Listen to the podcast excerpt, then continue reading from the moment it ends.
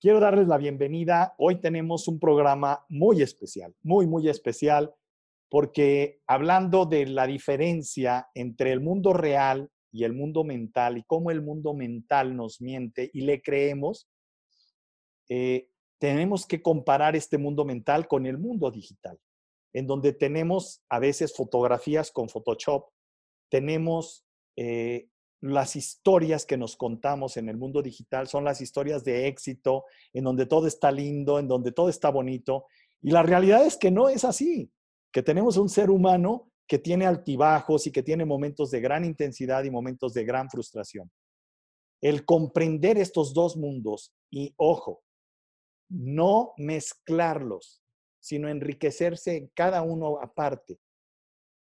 El que tú tengas un mundo digital y mental con mucha claridad no, no impide que veas la realidad del mundo real que tiene altibajos, que tiene fallas.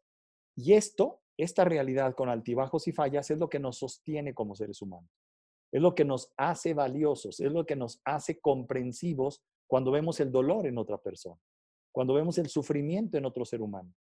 Tú que estás aquí viéndome, yo no sé qué realidad estés viviendo, pero cuando alguien está viviendo una realidad y se vuelve honesto y dice, me está llevando el tren, hoy no me siento bien, tengo pensamientos en donde creo que voy a fallar, en donde creo que no soy valioso, en donde creo que no soy eficiente.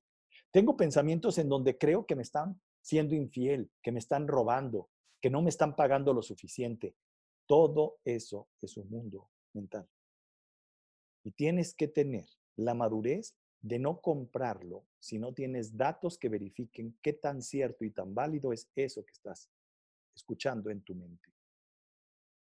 Este programa busca el día de hoy que te confrontes contra un realismo en la vida de un personaje que hoy está dando mucho de qué hablar en las redes sociales.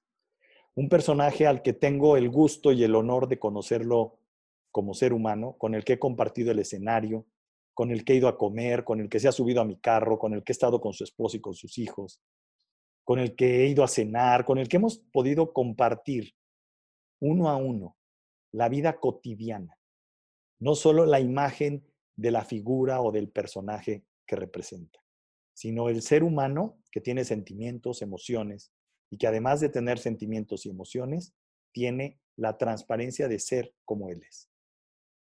El día de hoy quiero compartirles que vamos a hablar de la diferencia entre el mundo real y el mundo digital, mental, teórico, mentiroso, pero que, escúchenlo, es una función dentro del mundo que estamos viviendo hoy.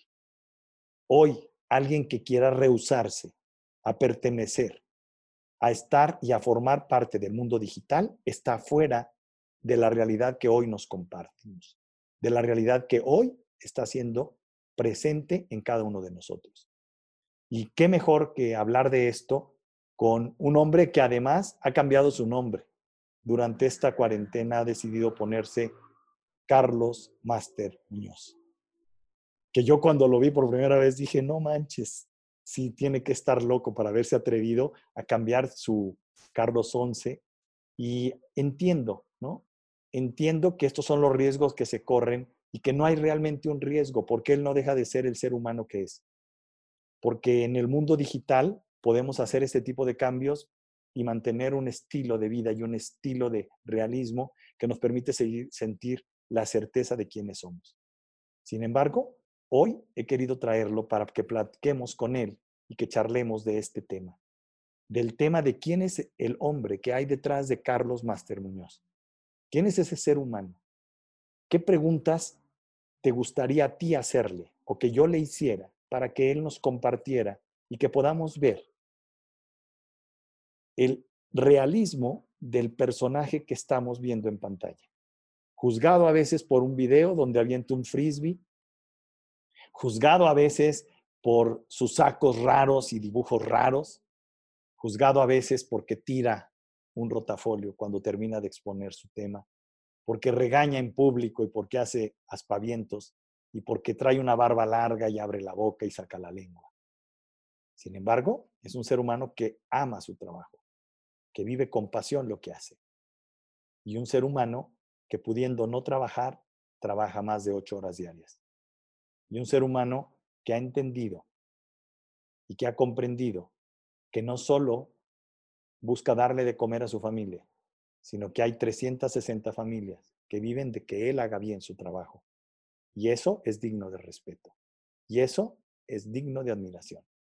Y eso es un ejemplo para mí para todos los que lo conocemos, como en realidad es.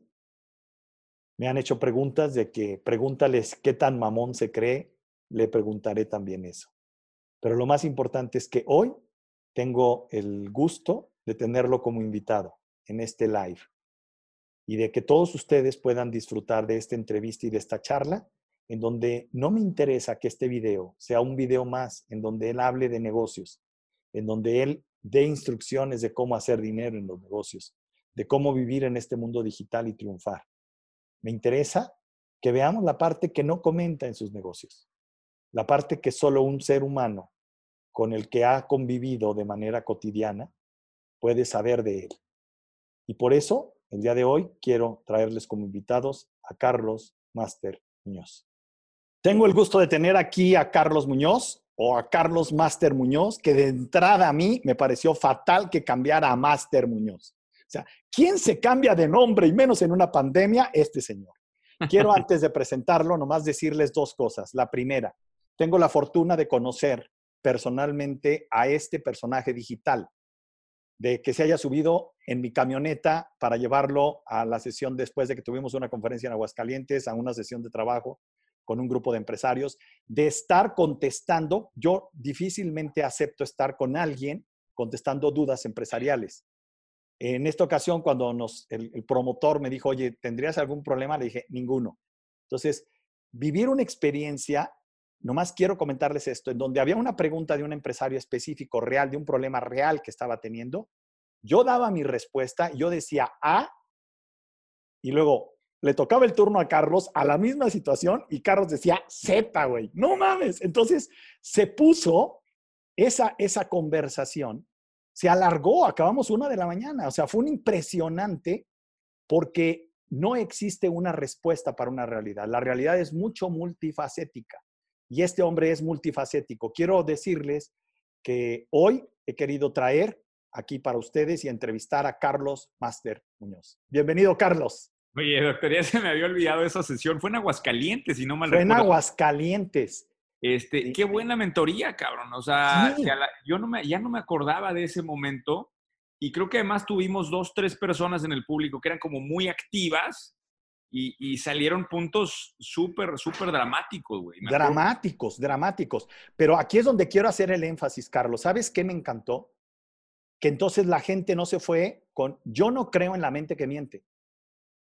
Y de hecho, uno de los puntos que yo hablo es, ¿cuál es la diferencia entre realidad, ¿ah? la realidad real y la realidad mental? Y en el mundo digital es mental. Claro. Entonces, ¿cómo jugar con el mundo digital que es mental y traducirlo a la vida real y tener resultados reales. Este es el verdadero trabajo de un consultor.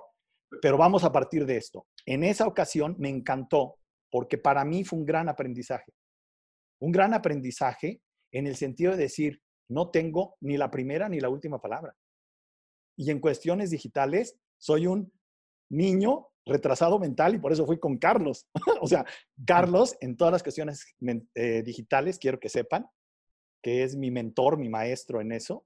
Yo llegué con él, justamente yo vengo del, realismo, de, los resultados reales empresariales y tengo año y medio en digital y me dijo, vete con calma, no crezcas con dinero, crece con organizo, orgánicamente. Y me dio una serie de estrategias que he venido siguiendo y mira, hoy tenerte aquí, Carlos, para mí es un, privilegio. Pero esa mentoría fue espectacular. Hombre, doctor, el privilegio es mío, güey. Me encantan muchas cosas que dices. O sea, eh, creo que usaste algo, algo así como la palabra del juego este de lo digital. Sí. Creo que mucha gente no ha entendido que es un juego. Sí. como, como, todos los juegos, o sea, como todos los juegos, hay atajos. Hay, hay, yo le llamo los cheat codes, ¿no? Que te dan una clave eh, arriba, arriba, abajo, izquierda, derecha y pum, brincas de nivel hay atajos, Hay eh, talentos, también hay talentos que funcionan, ¿no? Talentos que en el mundo real no son tan útiles, sinceramente. Y también, pero la, gente toma eh, e, este juego como si fuera la realidad y permiten que se lastime la autoestima por lo que sucede ahí. Y aquí te madrean de una manera tremenda. Bueno, pero ahorita a mí esas son de las cosas que yo valoro. Yo, ¿te acuerdas en la entrevista que hicimos también hace como mucho tiempo? Fui de los primeros entrevistados en tu, en tu canal. Y, este, y una de las preguntas que... También eres de, los, de los únicos que, que, me dicen las cosas como yo. O sea, hablamos muy parecido, doctor. O sea, los dos hablamos lo que pensamos, güey. No, no, no tenemos que guardar nada. Nada. No hay, o sea, no le debemos nada a nadie. O sea, e, es lo bonito de poder comunicarte, güey. Y cuando no estás de acuerdo conmigo, me dices, yo te digo, pues me vale más lo que pienses. Y entonces es un, es un ping-pong muy bueno, muy saludable, escuchar puntos de vista, pero también se vale este, no coincidir en temas. Sí, pero fíjate, algo que me parece sorprendente y qué bueno que lo mencionas es, tú tienes una capacidad de desligar lo digital y la agresión que recibes digitalmente de la realidad. Te mantienes, digo, tienes una esposa psicóloga espectacular, güey. O sea, sinceramente, y le mando un saludo desde aquí, que es un soporte para ti, porque yo creo que el mundo futuro, y eh, te pregunto que si estás de acuerdo con esto, es más un mix de poco de mucho. Hoy una empresa tiene que saber de sociología, de antropología, de filosofía, de números, de economía, de política, de conducta. Y es dificilísimo que alguien tenga todas las habilidades. Entonces es una sumatoria. Pero mi pregunta primera sería esta. Vamos empezando por partes, como el descuartizador. ¿Cómo se te ocurre cambiarte a Master Muñoz, güey? O sea, ¿qué, qué, qué, qué, hay detrás de esta decisión? Ay, Víctor. Nada más. Primero te cuento una trivialidad que, que, es importante aquí, porque cuando yo termino de publicar mi primer libro, que sí. todo esto vino inspirado por mi abuelo, es una historia muy sí, muy padre, padrísima. Me, me habla el editor, ya con el libro terminado, casi casi que ya nos imprenta, me habla el editor y me dice, Carlos, no podemos registrar el libro. Yo en ese momento se me, o sea, se me bajó la sangre porque pensé que me estaban rechazando, ¿me entiendes? O sea, claro. es donde entran tus inseguridades, ¿no? Pensé que me están rechazando y me dicen, no, no, güey, no, el libro está ahí, güey. Lo que pasa es que ya hay otro Carlos Muñoz Mendoza ya hay un autor registrado, güey. Entonces, eh, dame tu segundo nombre, ¿no? Me dice así como que no hay pedo, o sea, dame tu segundo nombre y lo arreglamos. Le digo, no hay segundo nombre, cabrón. No hay. No hay. Eh, y eh, lo primero que se me ocurrió este, fue poner mi, el nombre de mi empresa como apellido, como mi segundo apellido. Entonces, ahí me bauticé. 4S. Carlos Muñoz 4S, exacto. Pero yo nunca, o sea, fue una decisión muy pendeja en retrospectiva. No, sé, no me di lo que iba a pasar, no me di el impacto de esa decisión. Y si me preguntas, fue una decisión equivocada. Ahora, adelántale la película. Así fue como pasó. Mi socio, cuando empiezo a hacer video, mis socios se encabronan y me dicen, no puedes lastimar el nombre 4S con tus payasadas, porque no entendían que era un juego. Bueno, dije, no hay problema. Dije, estoy lanzando una empresa nueva, pues nada más le cambio el 4S por el 11 y a chingar su madre, ¿no? Pero eh, ahora con la cuarentena, este, ahorita estoy trabajando en, en, seis proyectos de empresas. Entonces, otra vez el nombre iba a quedar mal, sinceramente, porque no, no iba a poder andar cambiando apellidos como palomitas, ¿verdad? Y lo que hice fue acercarme a uno de mis mentores, quien yo considero una de las personas más cabronas que hay en branding en México, se llama Nacho Cadena. Nacho Cadena, ¿cómo eh, para que tengas una idea, yo ayudé, eh, no sé si conoces en Ciudad de México un café que se llama El Cielito Querido. Sí, claro, por supuesto. bueno, ese proyecto, ese proyecto lo desarrolló Nacho, el nombre, y yo me encargué del despliegue de la estrategia de real estate y del despliegue de estrategia de mercado, de entender los mercados en donde enfocar ese café de su origen. Con Nacho me tocó coincidir en múltiples proyectos hace años y es un tipo que, que lo considero un maestro mío. O sea, aprendí mucho de él, crecí mucho de la mano de él. Eh, y entonces me acerqué con él y literalmente lo contraté, este, cosa que pues fue un proceso diferente, ¿no? De primero de verlo al lado, decir, ahora sí te voy a contratar, pero fue un proceso de humildad, decir, a ver, güey, yo necesito a alguien que me ayude porque es algo en lo que no he podido. Lo contrato, además tengo pensado hacer un, un video de este tema porque fue una locura lo que pagamos por ese, por ese rebranding. pero con la mentalidad de que tenía que reinventarme en esta crisis. Y él, Nacho, tiene una manera muy particular de trabajar eh, que no te da opciones. Sí, te, pone, te dice, esta es, ni siquiera te da dos opciones, te dice, es esta. Es esta. Punto. Sí. Y luego te argumenta. Y, y, y, la presentación de él, la primera presentación, te soy sincero, o sea, o sea salgo yo. Eh, y, y, lo más increíble del trabajo de lo que hace Nacho es que obviamente con cualquier nombre que te pongas va a haber dudas. ¿eh? Claro, con, cualquier, con, cualquiera. En el momento en que cambias una identidad, siempre va a haber ángulos que no estás cubriendo. Pero lo que me, me pareció más dramático es que él ya había preparado una presentación para días posteriores que iba a haber solo, que hablaba para, para justificar todas esas dudas que iba a haber existenciales. Y al final, el origen de esas dudas, así como el origen creo que de todos los problemas que tenemos nosotros, están basadas en un, en, un daño a la autoestima. Entonces, si el, si el autoestima estaba tan impecable como él creía que estaba, era el nombre que me correspondía. Claro. Entonces, por supuesto que, que no, no sé, o sea, eh, para yo eh, después de la implementación evalué esto, no lo evalué antes. El 80% de los comentarios fueron positivos, pero el, 20% de los comentarios fueron negativos. Ahora, 20% por 4 millones de seguidores que tengo en redes sociales son 800 mil personas que no les pareció, ¿no? Y, creo que el principal problema que refleja este nombre es que parece estar plantado desde un ángulo de arrogancia. Pero me quedo tranquilo porque cuando me conoces, sabes que soy la persona menos arrogante del mundo. Entonces, como que yo me quedo tranquilo porque todos los que realmente se han acercado a mí, los que realmente me conocen.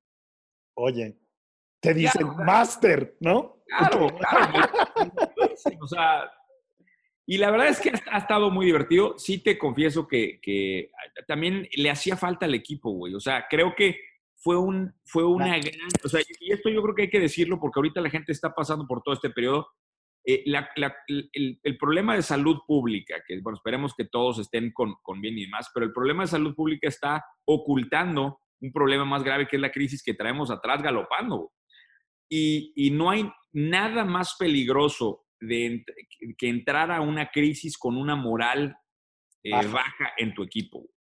Entonces fue una inyección de oxígeno para mi equipo, fue una inyección de decirles, esta crisis no nos va a parar, al revés, nos va a cambiar, nos va a mejorar. Y fíjate que eso es lo que más valoro de este cambio de nombre. Valoro que mi equipo se siente nuevo. Están este, con ideas nuevas, con ángulos nuevos. Les eh, metiste adrenalina. Totalmente, totalmente. Segunda pregunta. ¿Odias a Jürgen? ¿Lo envidias? mira yo, es, que es, difícil ponerle esas... ¿Qué, sentimiento tienes con Jürgen?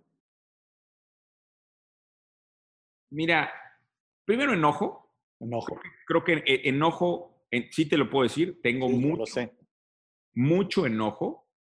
Eh, el origen de este enojo es eh, parte, parte por su carácter, definitivamente. Parte por, ¿Choca con el tuyo? Yo creo que sí. Parte porque se metió a mi cancha eh, y, no me gustó la forma en que se metió a mi cancha. Esa es la segunda. Y también parte porque real y genuinamente creo que sus ideas vinieron a, a retrasar cierta parte del avance en áreas en donde no era necesaria. ¿Entiendes? O sea, entonces se valió de técnicas que tú conoces perfectamente, eh, para impulsar, no estoy seguro si los mensajes correctos. Entonces, creo que más que envidiarlo, lo que sí tengo, siento un enojo, un enojo profundo y creo que por ese enojo lo quiero encarar, güey. O sea, es un hecho que lo quiero encarar. Yo sé, déjame decirte esto, porque además tú sabes que yo di el último eh, Zona 5 con él, o sea, lo dimos entre él y yo, y este año lo íbamos a dar juntos en Colombia con el nuevo hotel que acaba de, construir. Y Zona 5 es su, entrenamiento top. Y, hablando, yo he buscado la manera de que creo que sería muy benéfico, no para ti, no para él, para, para los que nos debemos y nos debemos a la gente que nos está oyendo, al usuario que sigue nuestras redes o nuestro pensamiento y a ese usuario le haría mucho bien, fíjate en esto, no decir quién tiene la razón, sino ver a dos tipos líderes apasionados por su trabajo, metiéndose uno en el área del otro y el otro en el área del uno, descalificándose con los huevos de tener el valor de decir abiertamente la entrevista que tú me hiciste, hasta publicaste, ¿no? Doctor Roche me regaña, güey. O sea, yo les digo a tus, oye, qué poca, ¿no? Ya me metieron ahí en broncas, pero estuvo muy padre porque, pues, se generó una, ojo, una experiencia renovadora. Entonces, la última vez que tú hablaste con él y que sacaste hasta que te escribió y todo, yo hablé personalmente con él, él me, estuvimos platicando. Y yo trabajé fuerte para decirle, güey, no es un rollo económico. Tienes que tener la sensibilidad de que te debes a tu gente y de que bien valdría la pena enriquecerlos. Ahora, hay, un punto, hay, un punto también. Cuando me manejó el tema es que él quiere tomar a mis seguidores que le cueste. Le digo, a ver, con calma. De hecho, te voy a decir lo que él me propuso. Digo, si llego a hacer eso, te pongo de moderador, porque ya ves que tú le pediste un moderador. Le dije, no, güey, a mí no me interesa ser moderador. A mí me interesa, ojo, lo que yo siempre busco. Pudiera ser moderador, doctor. Nos conoces bien a los dos, güey. con los dos he trabajado y a los dos, con los dos he hecho seminarios, juntos, en el escenario y fuera del escenario. Y hemos hecho seminarios importantes, ¿sí? Acuérdate la vez que en, en Tijuana me hiciste vender la nada, te quisiste desquitar de eso. A ver, vende la nada y sigue los, los, el cuadrante que teníamos allá atrás, ¿te acuerdas? Claro, claro. Y este fue un desafío, porque además me lo advertiste 30 segundos antes de subir al ring. O sea, me dijiste, te voy a pasar y te voy a cuestionar. Le dije, qué poca, ya no me diste chance. Pero, ¿cuál es el tema? El tema es, nos debemos a la gente que nos sigue hay, una cosa aquí importante que hay que entender, güey. Él, no, no sé tú cómo lo percibas, pero yo siento que él ya pasó un punto de inflexión en su carrera. O sea, él e, está sintiendo esto, ¿sí? O sea, no sé cómo lo perciba él, por lo menos yo lo percibo así. Eh, por supuesto que tiene muchos más años trabajando que nosotros dos en lo digital. Este, no, yo tengo un, a mí, yo soy beginner, o sea, de hecho, ni siquiera he gastado un peso en mis redes digitales. Que eso hay que corregirlo, doctor. Al rato hablamos de eso. Pero, pero, fíjate que lo, que lo que sí te digo es, yo siento ya un, y, yo creo que él también mismo, él mismo lo reconoce, ¿no? Eh, y luego, y, y, obviamente yo, yo estoy entrando a la mejor fase, o sea, estoy entrando a una fase hiperproductiva de mi vida, por la energía que traigo, güey, o sea, los recursos que traigo, el equipo que traigo. Sí, sí. Por entrar en mi prime, güey. Sí, claro. Entonces, entonces, yo creo que también hay miedo de su parte, güey. O sea, combina mi enojo con su miedo. Eh, te, quisiera, digo, y si tu equipo va, va, a publicar esto, que tienes toda la autorización mía, quisiera que pusieran aquí un fragmento sí. donde lo entrevista a él alguien de Colombia, y te voy a pasar el video, y dice, es que, este, ¿cómo dice? Este, me, me eh, pues eh, algo así como que le, faltamos al respeto a él. Le falté el respeto, güey. Yo no sentí en ningún momento que le haya faltado el respeto. Me faltó el respeto a mí, a mi equipo, a su gente, a mi gente. Yo me quedé pensando, voy a mandar la liga para que lo, agreguen aquí. Yo no sentí que le faltara el respeto a nadie. Y si le falta el respeto, le pido una disculpa, porque no, no se trata de agreder a nadie. Se trata de contrastar y de, y de tener claro que, bueno, pues en la, a veces en, en, en la selva llega un nuevo macho alfa. que quiere, y quiere ¿no? claro. Digo, doctor, al final de cuentas esto es, güey, ¿sí o no? Así es, así es, así es. Al final de cuentas esto es, esto es un tema de ego. Ahora, de ahí a que esto se vaya, o sea, tampoco, no se trata de, ni una pelea ni demás, simplemente se trata... Se este trata otra vez de enriquecer. Claro. Sí, y yo prefiero enriquecer. Pero no quería, sí quería dejar claro eso, yo no quería faltar el respeto a nadie. ¿eh? O sea, yo lo sé. No, y además déjame decirte que yo le mostré el video cuando tu gente lo subió. O sea, yo estaba con él dando zona 5, le dije, tú lo criticas muy duro, pero Carlos también es mi amigo, le dije. Y te voy a decir algo, tuvo la humildad. Te van, te van a quitar de amigos, güey. No ¿eh? importa, güey, no importa. O sea, ya sabes que yo no niego las relaciones personales reales que tengo con los seres humanos. Jamás voy a negar eso. Soy fiel a eso. ¿sí? Y, y así, y tampoco como te lo dije en su momento, yo tengo una relación con Jürgen y te, lo dije en, en, la entrevista. ¿sí? Es mi amigo.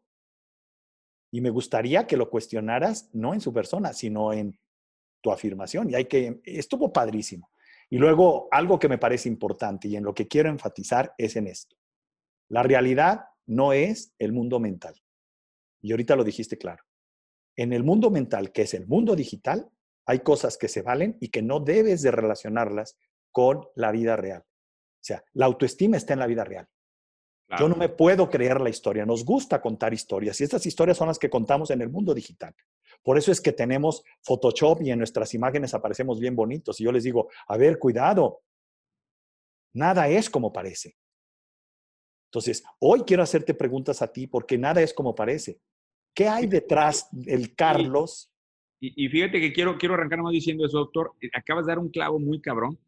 Lo primero que hay atrás de mí es una autoestima hiper sólido que he construido no, no artificialmente, sino no, con años, de, con décadas de trabajo, ¿no? Eso es, eso es la base de por qué me ven tan tranquilo. Pero sigue el doctor. Sí. La pregunta sería esta. Primera pregunta. ¿sí? ¿Cómo defines cuál es la historia? Puta. ¿Me ayudas? ¿Aceptar o rechazar? ¿Qué hago aquí? ¿Alguien se quiere meter? Así déjalo, doctor, no pasa nada, hay que se A quede. ver, sí, ya.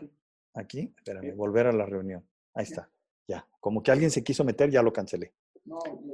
Bien, entonces, el tema es este, ¿sí? La pregunta sería esta. ¿Cuál es la historia que respalda el realismo de Carlos Muñoz? Que, que está detrás del personaje Carlos Master Muñoz. ¿sí? Pero háblamos, háblame de tu historia. ¿Cuál es tu historia contada desde, no lo que has dicho ya, no desde las clases que has manejado y desde la información que manejas, sino cuál es el motivo que te tiene con esta pasión por lo que haces? Yo algo que admiro en ti y que siempre voy a admirar y que te aplaudiré es que eres un mexicano tirado para adelante, que conectó con su, con su pasión por vivir, por su verdadera historia en el planeta. Cuando decías que ibas a pedir un dólar para cada persona y todas tus historias y tus reflexiones, a mí me parece que esas reflexiones se quedan chicas cuando veo la pasión tuya y cómo contagias a tu equipo de esta pasión. Entonces, quiero que nos cuentes de manera, no con lo que has contado, sino qué, qué hubo en un niño tímido cuando no tenías barba, cuando eh, estabas bien feo, cómo conseguiste una esposa tan guapa y además inteligente y además psicóloga y además con esos hijos que tienes. Y cómo, a pesar de que tienes una vinculación con la gente en donde te demuestras con una gran pasión, no te afecta tu autoestima y te mantienes muy ecuánime. Los que te conocemos en la vida cotidiana, sabemos que no eres el mamón que aparece o que te juzgan, ¿no? Ni que tu casa es de Infonavit, o sea, no manches. O sea, yo de verdad me, me, da hasta risa cuando veo eso y digo, no hay las historias que nos contamos, o sea, las negaciones ante una evidencia de realidad. Estoy deprimido disfrutando mi cisterna, doctor. tu cisterna, güey. Bueno, cuéntanos la historia real del ser humano, pero contada desde ti, Carlos. ¿Cómo fue tu infancia? ¿Qué papás tuviste? Mira, yo, yo creo que la, la, a ver, este, creo que justamente son, son, son tres las figuras que me moldearon a mí de niño. Obviamente mi papá, mi mamá y mi abuelo, eh, que jugó un papel determinante en mi vida. Y, y yo creo que eh, parto de mi mamá, fíjate, eh, porque esta historia la he, la he mencionado en algún momento, pero nosotros nosotros teníamos una vida muy buena, una vida eh, económicamente buena. Y luego mi papá tuvo un momento, tuvo un tropiezo y un descalabro brutal, eh, pero a nivel episodio de vida. Contigo, brutal, cuando, contigo brutal, no solamente perdió todo, sino que entró en, en deudas fuertes. y además al mismo tiempo o con meses de diferencia se muere su hermano mayor, quien había sido el que había levantado a la familia. Entonces, de ver a un héroe, de ver a alguien hiper fuerte, en, en meses, todo se viene abajo. Y te voy a decir algo, güey. Yo creo que, yo creo que si en ese momento no hubiera tenido mi mamá, o esta, a esta madre que te voy a platicar ahorita, yo me hubiera vuelto una, o sea, una persona nociva, destructiva, porque todo en la vida nos había ido mal, güey. O sea, más bien, todo lo teníamos y te lo quitan. Y creo que cuando no tienes nada y pues sigues sin nada, pues no te das cuenta, ¿no? pasa nada. Pero cuando tienes todo y te lo quitan todo, este, ahí, ahí es en donde la mente no, no puede con esas cosas, ¿no? Cuando, cuando nos quitan todo, mi mamá dice, este, voy a entrar yo al, al quite, ¿no? Mi madre dermatóloga, pero realmente no trabajaba mucho, hacía consultas, pero muy esporádicas, digamos, antes del, proceso, y se mete en una vida de tres trabajos. Eh, el hospital, entra a, trabajar al ISTE en las mañanas, después, eh, y, se, o sea, literalmente era de 7 de la mañana, entraba creo que a las 2 de la tarde, nos recogía, comíamos corriendo, después se iba a su consultorio en la tarde, y después de eso se iba a dar clase a la universidad. ¡La máquina! Imagínate el, peso de eso. Y obviamente un cambio de vida total. Y, esos, esos años en particular fueron esenciales en mí. Yo no, yo no reaccioné ni valoré lo que pasó hasta mucho después. ¿eh? Yo en ese momento yo estaba enojado porque a mí me tenían toda la tarde encerrado en un consultorio. O sea, yo me la pasé, me la pasé unos buenos años de mi infancia, todas las tardes, literal de 4 a 8, sentado en una sala de espera, eh, que tuve una enorme suerte que era que abajo, e, e, esta, esta clínica estaba en un segundo piso y en el primer piso estaba una librería, la librería La de cristal, claro, buenísimo. Ahí en Querétaro. El, la primera semana que te, que te pasa esto, pues hay una librería que hueva, ¿no? un niño, imagínate una librería para, la segunda semana, para la segunda semana sin iPad, güey, porque ahorita los niños dirían, ay, pues, agarras el iPad y ya, ¿no? O sea, te pones a jugar no, güey, no había iPad, ¿no? Me bajé a la, librería y empecé a descubrir la lectura. Entonces, yo descubro la lectura y, la y me apasiona la lectura. Güey. Y eso, o sea, no hubiera sucedido sin toda esta cadena de cosas, güey. Entonces, eh, cuando empiezas a conectar eventos positivos que vienen producto de eventos negativos, creo que empiezas a conectar con esta nueva forma de ver la vida, porque ya no estás enojado contra la vida, sino ya nada más estás empujando a través de la vida, ¿no? Canalizas tu energía a través de la vida y sabes que te está guiando a donde te corresponde ir con tu viaje. Entonces, eh, me vuelvo súper apasionado de los libros mi papá empieza a recuperarse por, por lo mío, por el, el, heroísmo que vio mi mamá, se empieza a recuperar, empieza... Este proceso de que se empieza a recuperar le toma cuatro años, ¿eh? no, no creas que es... O sea, fue una cosa pesada. Este, pero ya empezábamos a ver recuperación poco a poco. Y en, en, esos años, digamos a los dos o tres años de eso, mi abuelo se muda a Querétaro, donde yo crecí. Él vivía en la Ciudad de México. Y me toca conocer a un individuo eh, que yo creo que es de los personajes más interesantes que he conocido en mi vida. Él se muda a, Querétaro con una librería de 5 mil tomos, para que te des una idea más o menos de, o sea, esa era su mudanza, el valor de su mudanza era su librería. Había regalado muchísimo en Ciudad de México, pero se muda con 5 mil tomos. Y, me acuerdo, de hecho, mi, casa Infonavit en la que estoy ahora, este, le puse la biblioteca al centro de mi área social porque ese era el recuerdo que tenía mi abuelo. Tenía tantos libros que había libreros por todos lados. Y entonces comíamos y en la tarde era, agarra un libro. Y agarraba un libro, literal, así de, el que yo agarraba el que quisiera, lo abría y te lo contaba. O sea, se, se acordaba de todo. Entonces, el, mi abuelo, este, y, me contó historias muy interesantes. Mi abuelo eh, fue político, ¿sí? este, él, le tocó estar sentado en la mesa, tomar café con Fidel Castro y Che Guevara en Ciudad de México. No manches. Planeando la Revolución Cubana. la Revolución Cubana se planea en México. de hecho, Fidel y Che se conocen en México. Eh, le tocó conocer a, digo, tengo fotos de mi abuelo con Eleanor Roosevelt, con, o sea, tiene fotos, e, él fue secretario particular de López Mateos en algún tiempo. Entonces, pues imagínate los personajes con los que interactuó, güey. O sea, fue, y él era un intelectual de toda la vida. Y entonces era un deleite realmente. Él le escribía los, los, los discursos de López Mateos. ¡Wow! Entonces, de ahí viene mucha de esta, de esta, de esta pasión que tú ves y todo. Eh, y entonces, la verdad es que lo tuve pocos años en Querétaro conmigo. Concretamente, lo, él, él, estuvo tres años. ¿Él es el papá de tu mamá? De mi mamá, correcto. Me tocó, me tocó realmente estar cerca de él tres años.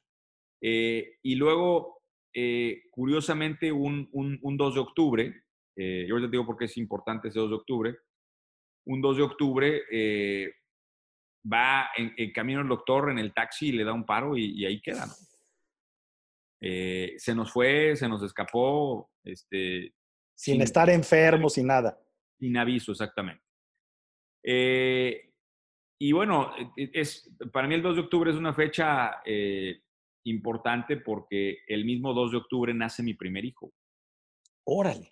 Cosa o sea, totalmente te, das cuenta que hay algo, ¿no? O sea, cuando pasan ese tipo de cosas, cuando, cuando sabes que, que, hay, que hay alguien más operando las cuerdas. Sí, entonces, fue un gran, un gran recuerdo. Y de hecho, mi hijo lleva el nombre de mi, de mi abuelo, por lo mismo, este, por toda la historia y por toda la trayectoria.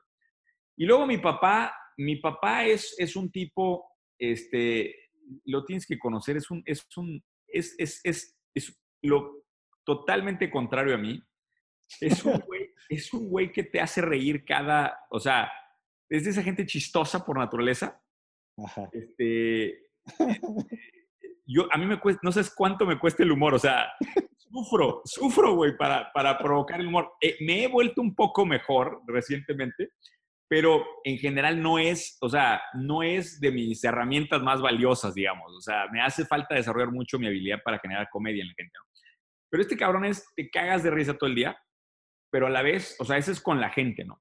Por dentro es un tipo hiper estricto y que tenía muy claro conmigo que él quería este, dos cosas en la vida. Él quería que yo tuviera mi negocio, o sea, que nunca trabajara para nadie, para nadie. Eh, y eso me lo tatuó todos los pinches días. Este, y además de eso, él quería que yo fuera un gran orador. No me preguntes por qué. Yo creo que para él fue un sueño que él no cumplió quizá. Pero el tipo me estuvo chingando todos los días de mi infancia desde los siete años, desde que me acuerdo. Este, me acuerdo de una escena, este, una, mi primera comunión, yo jugando fútbol en un jardín, no sé, con 50 niños, y, me, y fue por mí al partido de fútbol, me trajo de la mano, me paró encima de una mesa enfrente de los adultos, agarró una copa y dijo, todo silencio, una, o sea, silencio porque mi hijo va a dar un discurso. Así como yo te agarré. Cuando me agarraste, habla de la nada, güey. No mames, ¿cómo véndeme la nada? Pero eso lo hacía siempre. ¿Qué, edad tenías? ¿Qué edad tenías? Yo creo que tendría como 13 años en ese momento. ¿Y qué hiciste, Carlos? No, siempre hablaba. Siempre hablaba. Por supuesto, era un mal orador, ¿verdad? O sea, o sea ¿te echaste un, un, extempore memorizado o así, un improvisado literal? No, así, improvisado, improvisado. O sea, este, a ver, eh, eh, yo cuando eran las navidades me tenía que parar a hablar. Cuando era, siempre tenía que, eh, se esperaban unas palabras de mí.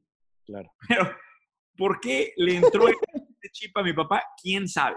Nunca me lo quiero decir, o sea, nunca me ha dicho, es que yo, no, nunca me lo ha dicho. Nunca. Simplemente él tenía esta obsesión de que yo iba a ser un gran orador. Ahora, hoy que, lo, que me ve, y, hay, una enorme pregunta en mí, porque la pregunta es si nací con este talento o si fue producto de él. Y te voy a decir una cosa, creo que es más producto de él que, que, de nacimiento, porque yo en general, a nivel personal, yo soy tímido, soy, soy tranquilo, soy tipo silencioso, no soy como él. Él es ruidoso, chistoso, por eso es muy buen vendedor él. Este, pero creo que fue tan capaz, fue tan maestro mío, que me, me hizo desarrollar esa habilidad. Y, era, y es lo que yo siempre digo, o sea, creo que los papás no pueden hacer a sus hijos buenos o grandes en todo, pero sí deben escoger un par de competencias, son herramientas que le va a echar la maleta el hijo, en donde puedes inclusive en contra de su voluntad de desarrollar. Que es una gran discusión. Inclusive, a mí no me gustaba esto, ¿eh? no me gustaba. Claro, llego a la secundaria, doctor, y un día, a ver, queremos este, voluntarios porque va a haber un concurso de oratoria. ¿Qué es esto de oratoria? No, yo ni sabía que era oratoria, ¿no? No, es que tienes que parar a hablarte de un tema que sacas de aquí, de una, este, sacas de un tema y hablas. Ah, pues me, paro, hablo. Se voltea una maestra conmigo y tú quién eres o qué, o sea, este, o sea, como que eh, y fue y, obviamente esta maestra cuando se dio cuenta de eso que ya había sembrado mi papá me agarra y se dedica a entrenarme toda mi secundaria en declamación y oratoria. Claro. Yo soy campeón eh, estatal tres veces de, de, declamación y oratoria, güey. O sea, este, voy al nacional, quedo en, tercer lugar en el nacional en oratoria. Pero fíjate, estamos hablando de secundaria, güey. ¿Me dejas puntualizar algo? Aquí hay papás que nos están escuchando. Si tú eres un papá que nos esté escuchando, quiero mencionar algo que está detrás de lo que acaba de decir Carlos. Quiero que sepan que el desarrollo cerebral de un niño y de un ser humano, desde la conducta se desarrolla en base a dos habilidades, solo dos. Y no está la memoria ahí. Por eso la educación a veces es tan absurda. Por eso es que la gente que saca 10 en la escuela no triunfa en la vida. Las dos habilidades que desarrollan la inteligencia en un ser humano es su habilidad oral, Carlos. En la medida en que manejas mejor tu comunicación oral, tu cerebro genera mayores sinapsis y tu cerebro se potencializa en tu talento. Y la segunda, la habilidad manual. Por eso es tan importante tocar un instrumento, por eso soy mago. Yo estudié magia y enseño a los niños y a los adultos a usar la magia como un elemento para desarrollar comunicación. Cuando trabajo con niños quemados, con personas quemadas, para manejarles la autoestima, utilizo las manos y la magia. Y la velocidad en la que tú puedes desaparecer algo diciendo, observas esta pluma, pum, ya no está, es la coincidencia entre lo que tú dices y lo que tu mano hace. Entonces, tu padre, de manera intuitiva, desarrolló tu inteligencia al desarrollar tu habilidad oral. No es estudiando matemáticas, no es sabiendo historia, es desarrollando la habilidad oral y desarrollando la habilidad manual. Entonces, pero bueno, ese es un apunte para que felicites a tu padre, porque en términos de neurociencia tú tienes que saber que hay que entender que por eso el conocimiento es tan valioso cuando se sabe aterrizar.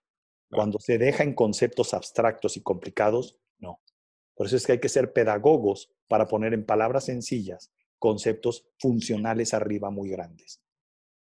Cuando una persona no puede pensar más allá de lo que él cree que puede, está en el mundo digital. Hay que venirse al mundo real. En el mundo real sí puedes. La realidad no es tan dura como el juicio mental. Pero bueno, entremos. Quiero hacerte una pregunta durísima.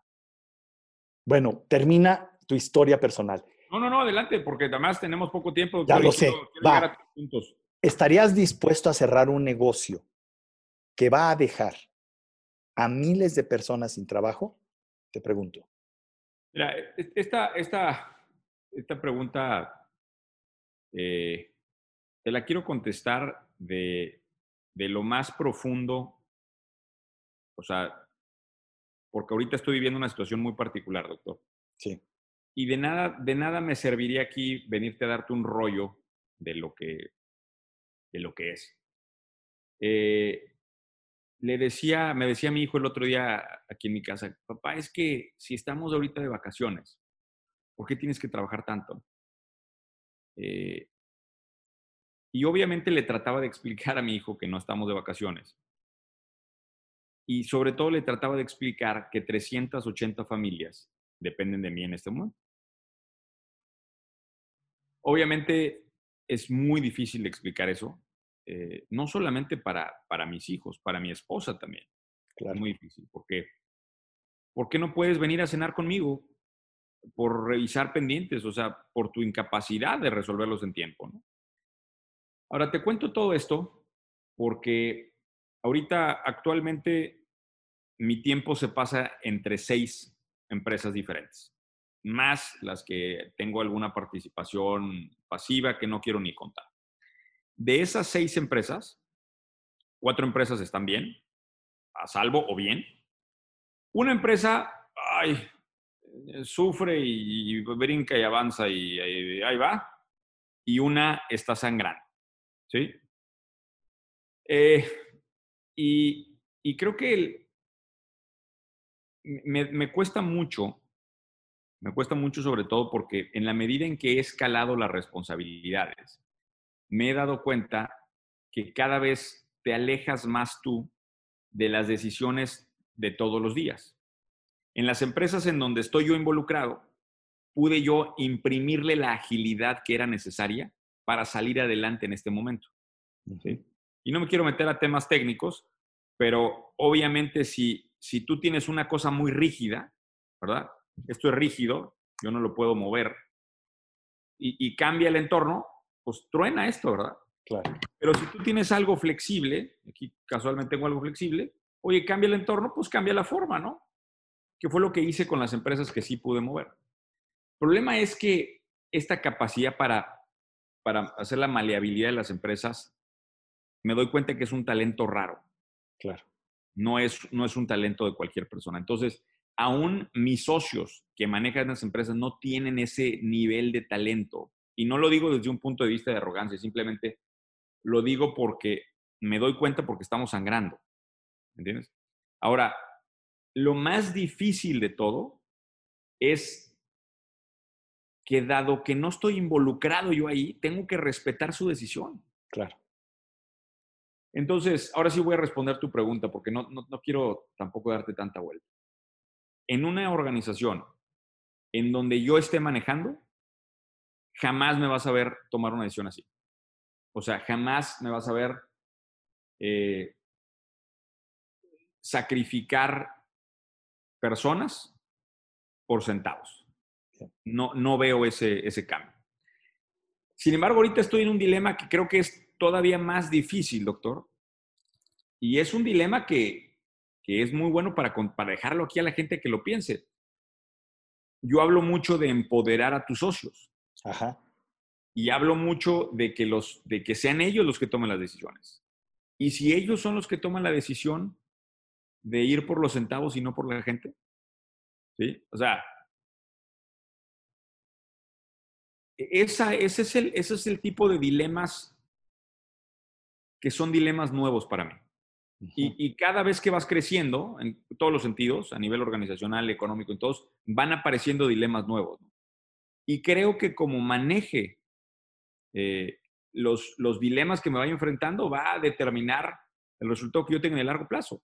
El problema es que yo mismo me puse los candados para no operar. Entonces, yo mismo presento estas, estas quejas ante el consejo y el consejo mismo me frena a mí. Claro. Entonces, qué difícil. Y me, me, estoy aprendiendo a jugar un juego nuevo, que es el de las organizaciones grandes, y creo que eh, por eso te, hago todo este rollo con tu pregunta, porque si la pregunta es una organización que yo manejo, chiquita, que yo puedo manejar, jamás me vas a ver eh, tomando esa decisión. Siempre iría por la gente. El problema es que esos, esos, esos escenarios se vuelven mucho más complicados conforme las cosas van creciendo. Tremendo. Fíjate que qué padre y te agradezco porque estoy viendo al ser humano detrás del personaje. Doctora, ¿sabes cuál es el problema? Y, es más, te, quisiera retar a ti, si me das ah, chance. sí, claro, encantado.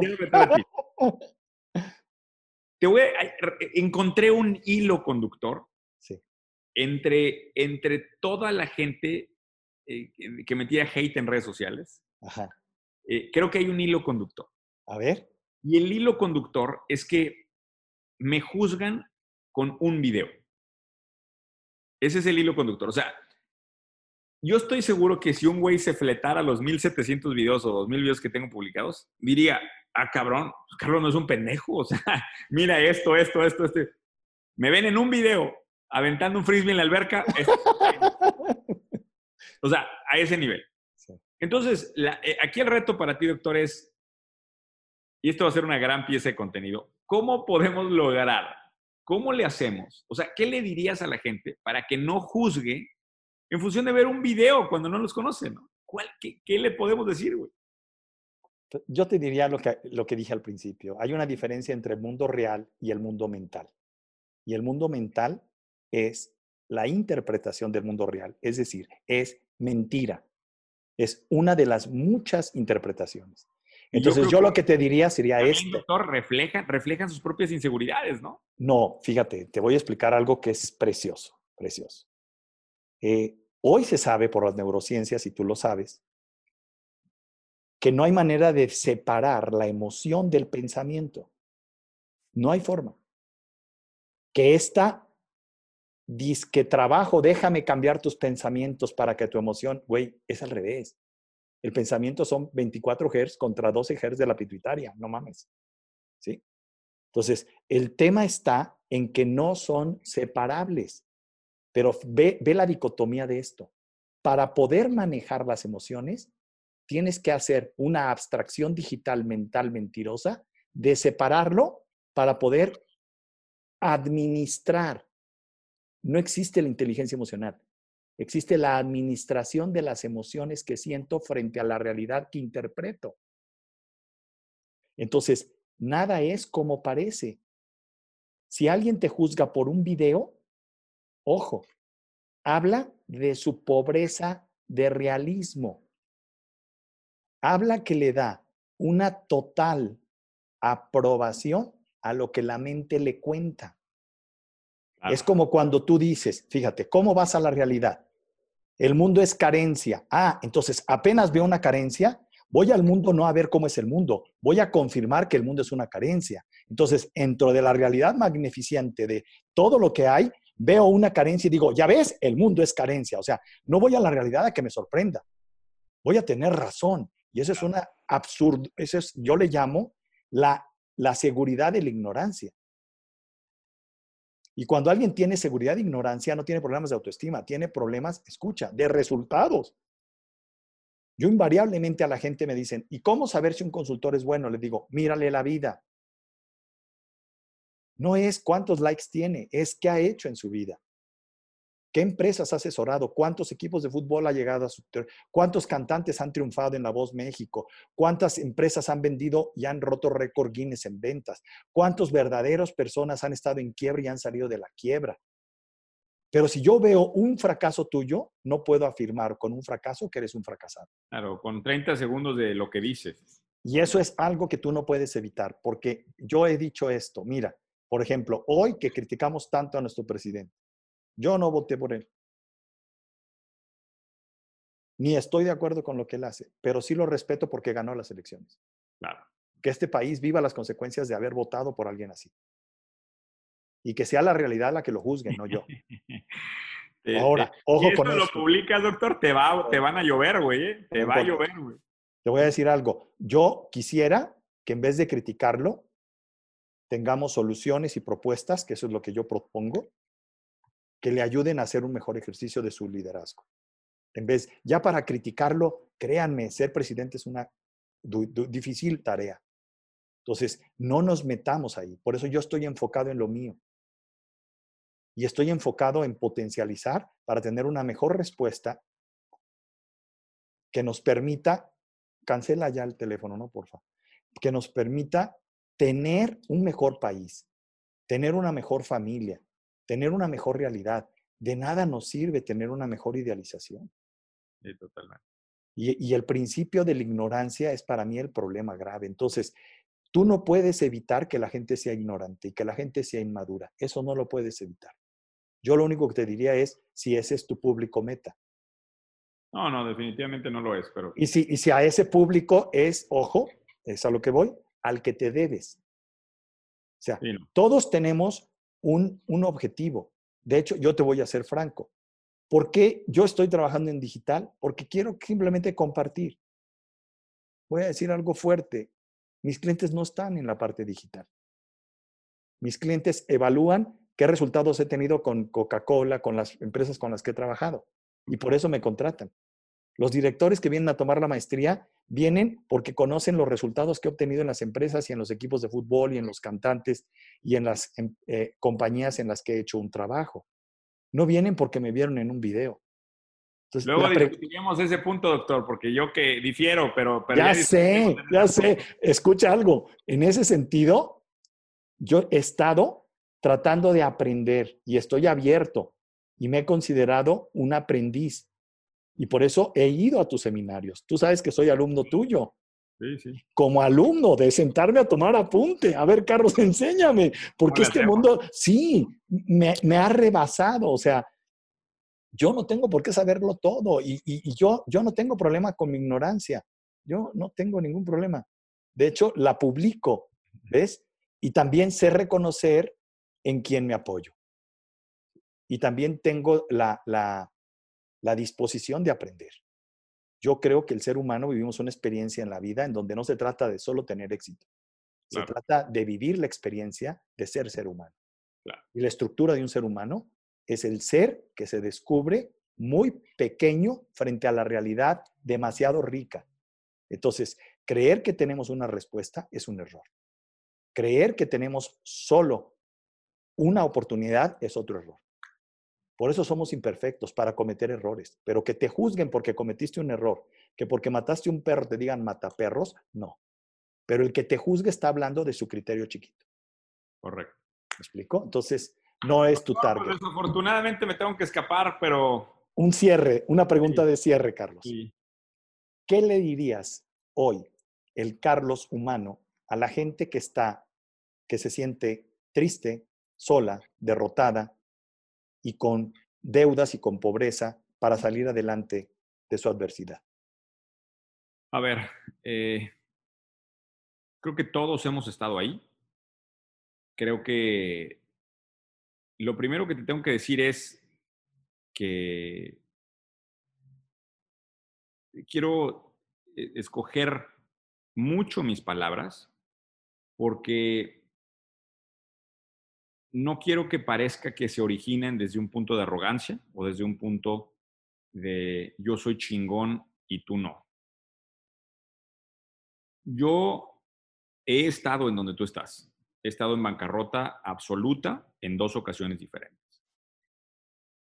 Y lo que me ha pasado en esas dos ocasiones diferentes es que si te pones a voltear a ver la luz, que está muy lejos, está muy lejos en el túnel, pero ahí está. Es un punto, digamos. Si te enfocas solamente en la luz, te vas a encontrar que hay un hilo, hay un cable que se origina de esa luz y llega hasta ti. Ese cable se puede manifestar en el nombre de una persona, se puede manifestar en el nombre de un área nueva que tienes que aprender, se puede manifestar inclusive en nombre de un familiar o de una eh, casualidad cuando tú te agarras de ese cable, te vas a dar cuenta que ese cable ni siquiera está fijo. Te jala y acelera mucho la llegada de esa luz. Bien. Entonces, en lugar de enfocarte en la oscuridad, el trabajo tuyo ahorita es, aun y cuando hay muy poco, o sea, se ve muy poco, agárrate de ese cable. Te aseguro que ahí está. Te lo aseguro porque lo he vivido dos veces y ahí lo he encontrado. Carlos, un placer, un gusto. Saludos a tu mujer y a tus hijos. Te aprecio muchísimo. Sabes que tienes en mí una persona que te aprecia, que te valora y que te respeta. Y que te desea y que siempre festejaré cada éxito tuyo, siempre. Muchas gracias. Grupo ahí ah, de es que es mutuo, es mutuo y, y, bueno, lástima de algunos amigos malos que tienes, pero de fuera de lo demás. Te mando un abrazo, güey. Gracias, un abrazo para ti. Después le mandan este video a mi equipo para que haga también algunas publicaciones. Con mucho gusto etiquetamos ahí, doctor. Gracias. Que estés muy bien. Abrazos.